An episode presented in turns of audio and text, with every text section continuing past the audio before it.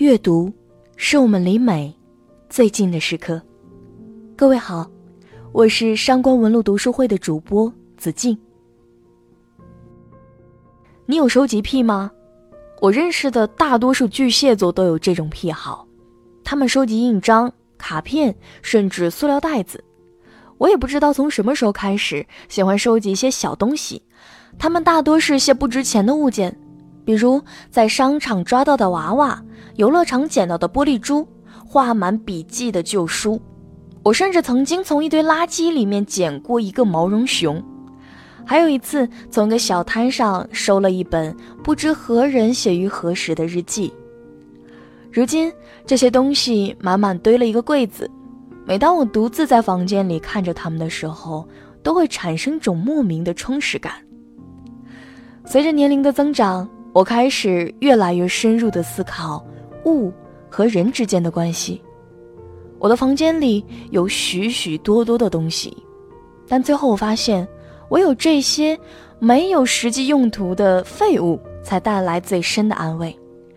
它们没有什么实际价值，但却携带着无数的记忆和想象，不断的和我的思维发生作用，最后融化于我的体内，变成我的一部分。所以，当我打开奥尔汉·帕慕克的《纯真博物馆》这本书，以为自己即将看到一个爱情故事时，却被书中所写的各种事物所击中，惊讶的说不出话来。故事里的男主人公纪念失去的挚爱，狂热的收集和恋人有关的物件，他的耳环、钥匙、手帕、扇子、香水瓶，甚至。抽过的烟头，由此创建了一座纯真博物馆。而与小说情节相对应，在现实中，伊斯坦布尔真的有一座纯真博物馆，完全根据这部虚构的小说所建造。帕慕克用一部小说完成了一次不可思议的现代行为艺术，并颠覆了我们对于人与物关系的理解。今年已经六十七岁的帕慕克。一辈子都生活在伊斯坦布尔，并用自己的写作从方方面面书写和构建这座城市。他用“呼愁”一词概括了伊斯坦布尔的忧郁气质，也使他成为了这座城市的代名词。帕慕克在上大学建筑系的时候就开始了他的伊斯坦布尔漫游，并收集跟这座城市相关的一切：不再流通的锯齿状电话代币。从千年老墙上掉下来的砖块破片，一叠沙俄纸钞，几十年前倒闭的某家公司的印章，街头摊贩的秤砣，在二手书市场买下的廉价旧书，以及各种印刷品、节目单、时刻表和票券。帕慕克热爱收藏，但他收藏的不是什么珍品，而是一些最普通不过的日常物件。这个习惯一直坚持了很久。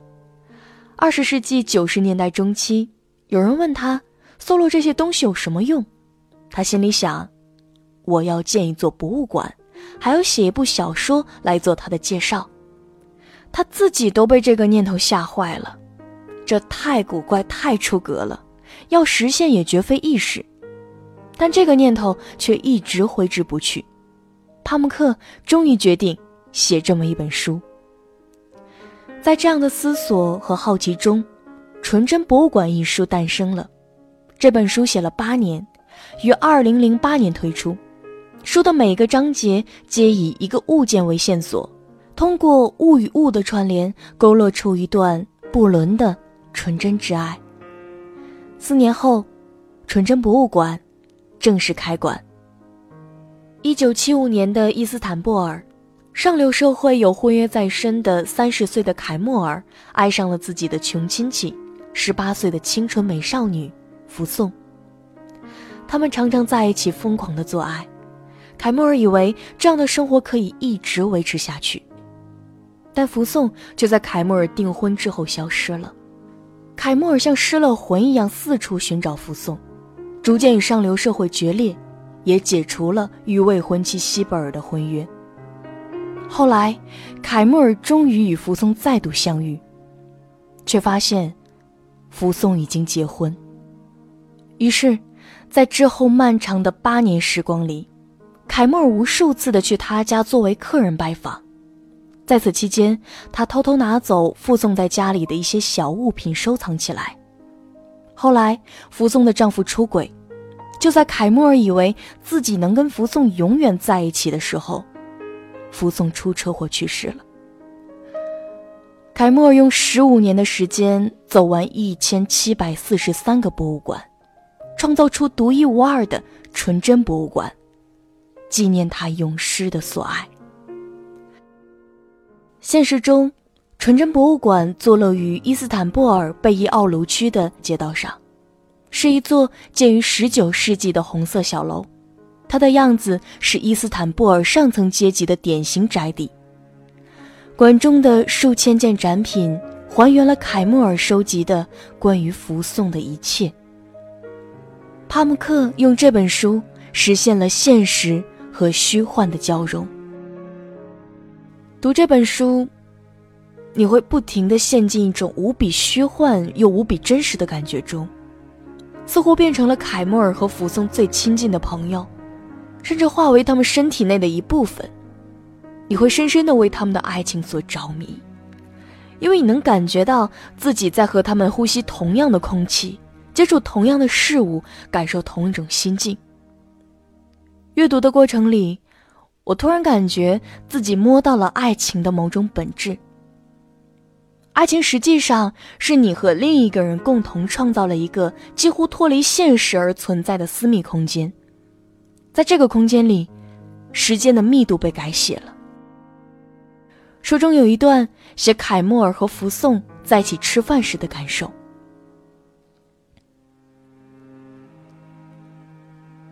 在福颂家的餐桌上，出现过很多神奇的沉默时刻，像人生的意义，我们在这个世界上的存在形式，我们为什么而活那样。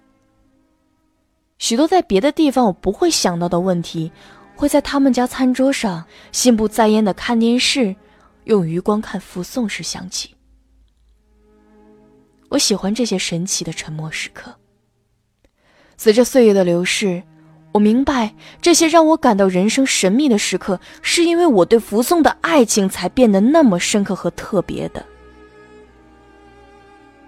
我小心翼翼的珍藏着，让我想起他们的那些东西。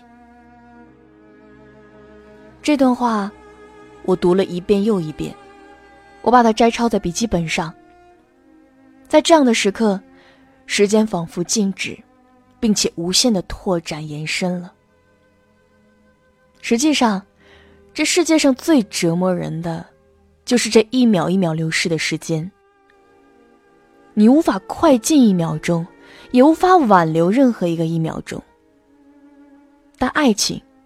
却是一种能够抵抗时间的东西。它可以把每个时刻进行延展，从而生发出一个时间之外的空间。你可以暂时逃离命运，真正去感受和探索自己。为了留住这种感觉，凯莫尔每次都会从福颂家里拿走一些小物品作为收藏，包括盐瓶、小狗摆设、顶针。笔、发卡、烟灰缸、耳坠、纸牌、钥匙、扇子、香水瓶、手帕、胸针等等等等，甚至还有附送的四千两百一十三个烟头。这些东西就成了日后纯真博物馆里的藏品。我理解了凯莫尔。也理解了帕慕克。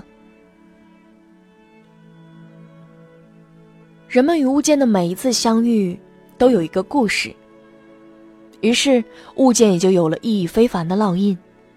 之后，你每次看到这个物件，都在不断的返回到曾经的某个时刻。纪录片《纯真的记忆》是这本书的一个很好的补充材料。电把镜头对准纯真博物馆。以满怀深情的长镜头观看伊斯坦布尔这座城市，